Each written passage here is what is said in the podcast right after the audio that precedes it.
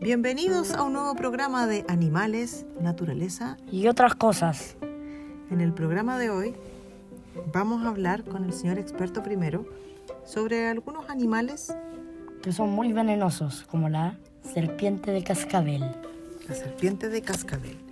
Vamos a hablar algunas cosas sobre las serpientes.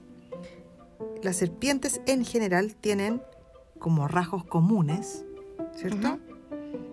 Que son vertebrados. ¿sí? Tienen esqueleto óseo, tienen huesitos, ¿sí? Sí, Tienen la sangre fría, sí, ¿sí? sí. Eh, ponen huevos, Sí, ponen huevos y tienen escamas. Claro. Y em, bueno, en general todas las serpientes son así, los reptiles. Sí. Pero queremos hablar de la serpiente de cascabel porque em, usted tiene información sobre la serpiente de cascabel interesante. Cuéntenos. Primero que nada, la serpiente del cascabel es una de las serpientes más peligrosas del mundo y vive en Arizona. ¿Ya? Y puede ver en la oscuridad porque tiene visión de calor. Ah, ok.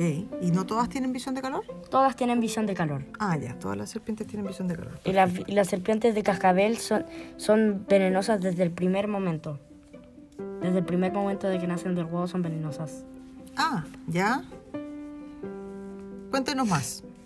También tienen una, mm, unos huesos sueltos en la cola Ujú. que suenan como cascabel. Por e- de ahí su nombre. Ah, son huesos sueltos lo que suena. Y eso es para advertir de los enemigos, ¿sí? A los enemigos de su veneno. ¿Y cuáles son... eh, ¿Tiene algún depredador la serpiente de cascabel? Em, sí, aunque, tiene, aunque es muy venenosa, su depredador son zorros, búhos y águilas. Ah, ok, ya. Ahí, se, ahí, ahí no tiene cómo defenderse, básicamente. No. No, no tiene cómo defenderse porque vienen así como por sorpresa. Ok. Hay un dato súper importante, e interesante, que la cascabel salvaje sobrevive, puede sobrevivir hasta dos años sin comer. O sea, son... Son como super animales. Súper- sí, increíble. ¿Y qué hacen en ese tiempo? ¿Cómo, ¿Qué consumen? ¿Se consumen su propia grasita? En ese Ah, ¿Cómo lo tiempo, hacen? o sea, yo no tengo esa información, pero yo creo, una suposición, es que mm, tal vez se coman su piel vieja. Cuando cambian de piel. Ah, ya, es una posibilidad. Que Ya. Un, otro nombre que tiene la serpiente de cascabel es cascabel diamantina del oeste. Ujú, ¿Sí? Sí. Ok. Porque mm, eso se debe a que sus, sus escamas, cuando algu- algunas se juntan y parecen diamantes. Ah, bueno, debe ser bonita en todo caso la serpiente. Bonita pero peligrosa. Bonita pero peligrosa. Mide, puede medir hasta 2 metros. Y en general, bueno, en general come mamíferos pequeños. Ujú. ¿Sí? Come los mamíferos pequeños, pero puede abrir su boca muy, muy, muy grande. ¿Ya? Ahí como cuánto, así como del doble, de, como si tiene este tamaño, más o menos. O sea, miren, piensen que la cascabel está con la boca cerrada. Ujú. Chiquitita, ¿o no? Sí. Ahora piensen como que la abre algo así como 25 centímetros. ¿Ya? Algo así se la puede abrir. Eso es mucho. Claro. Sí, eso como que es se mucho. desencaja, bueno, la, en general les pasa eso a las serpientes, que se les Sí. desencaja la mandíbula y A las boas constrictoras y a las anacondas les pasa. también, Y a las serpientes constrictoras. ya. Bueno, pero esta es constrictora o ataca por la mordida, Ataca por la mordida. ya. Perfecto, no, es, no asfixia a, su, a sus presas. No, no las asfixia. Ok. Y, y bueno, la serpiente espera que el, que el veneno haga efecto y luego empieza a tragarse a la... a la- es un poco más piadosa Sí. que otras serpientes que pueden comerse la presa más o menos viva. Hay, pres- hay serpientes que la muerden y al tiro se la comienzan a comer por la cabeza. Claro.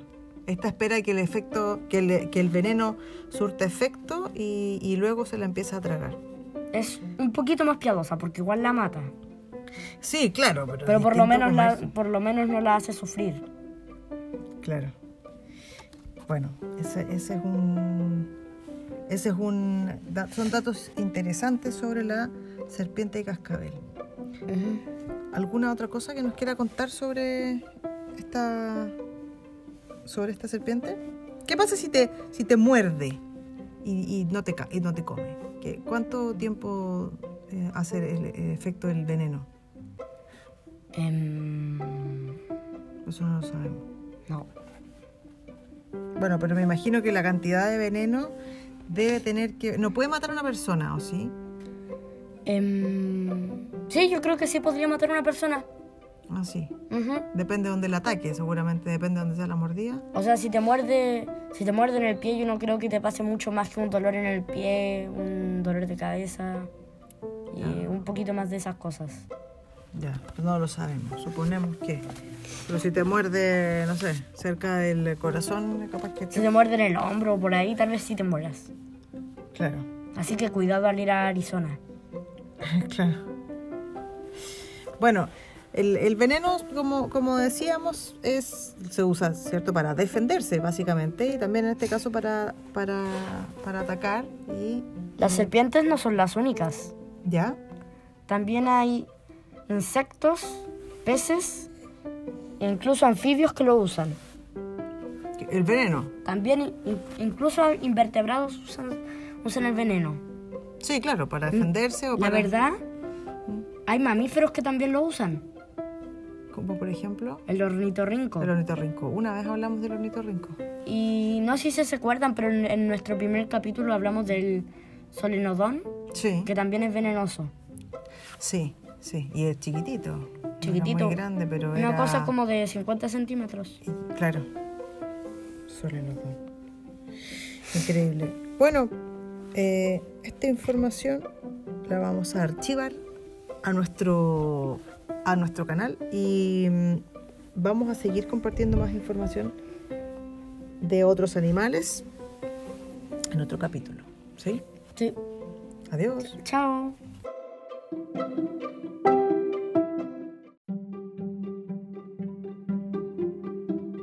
Bueno, nos encontramos con nuestro querido doctor Koala. ¿Cómo está, doctor? Bien, ¿Qué nos cuenta?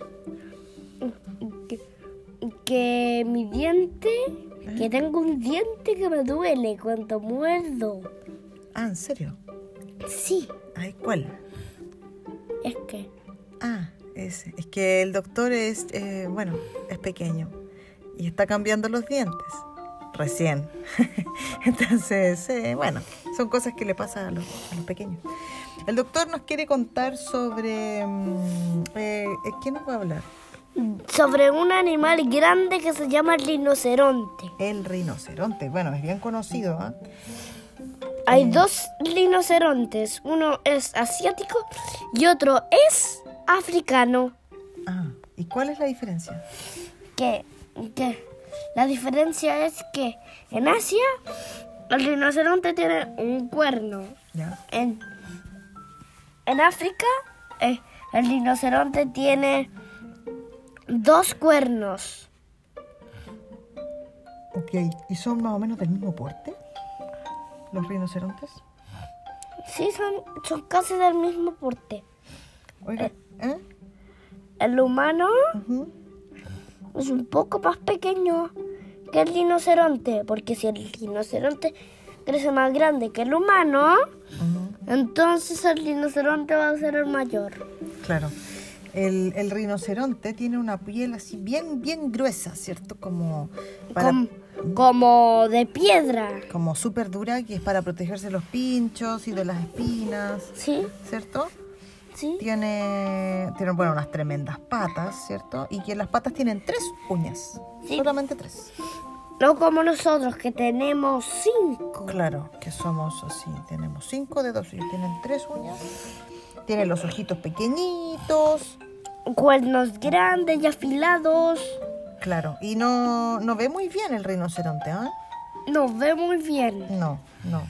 Se fía más de su olfato y de mm, y del oído. Por eso tiene las orejitas así, bien como paraditas, así bien abiertas, pero no es, no es un animal que vea muy bien. Sí, tiene el cráneo es muy grande, las mandíbulas son muy muy grandes, ¿cierto? y tiene, y tiene en la nariz, ¿Sí? tiene como una cosita que tenía el triceratops. ¿Ya? En su, hue- en su esqueleto, en su cráneo, Ujú. tiene, tiene esa cosita que es, que es como la que tuvo el triceratops. Claro. Solamente que doblada, Claro. un poco más pequeña. Una, una, una base ósea del cuerno, de hueso. así, bien es dura. ósea? De hueso. Ósea es de hueso, Es- Está hecha como de hueso. claro. Eso es óseo. Eso es. Y tiene, bueno, hay un, hay un pajarito que se llama picabuey y que lo visita y que de repente se para encima de él. Y lo que, sí- lo que hace el picabuey es limpiarle la piel. Es un pajarito bien chiquitito. Es un, pa- es un pajarito como que es... Y también en lo que hace el picabuey es cuando el rinoceronte tiene heridas, el picabuey actúa como, como que le limpia las heridas, como que se come la sangre y le limpia la herida. Es un pajarito bien chiquitito.